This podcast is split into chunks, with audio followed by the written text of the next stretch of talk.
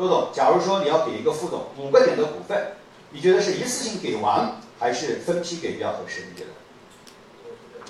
得？啊，分批比较合适。假如我是你公司的生产副总，哎呀，感谢周总给我五个点的股份，但是你给了我五个点以后，第二年你就不给我了，我是不是觉得就没有动力了？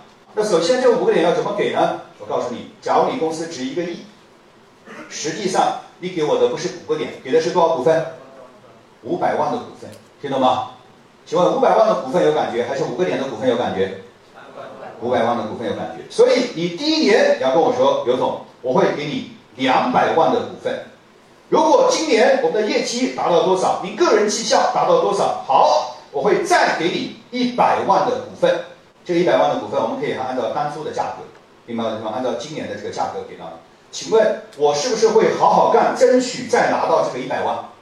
听懂吗？哈，所以这就叫做少量多频，什么？各位，持续，明白吗？哈，我还要告诉他，如果你明年干得好，你还可以获得一百万的什么？各位，股份。我想问大家，他有没有动力？有没有？他就有感觉了，明白吗？哈，不是一次性给完，给完你就没有子弹了，听懂吗？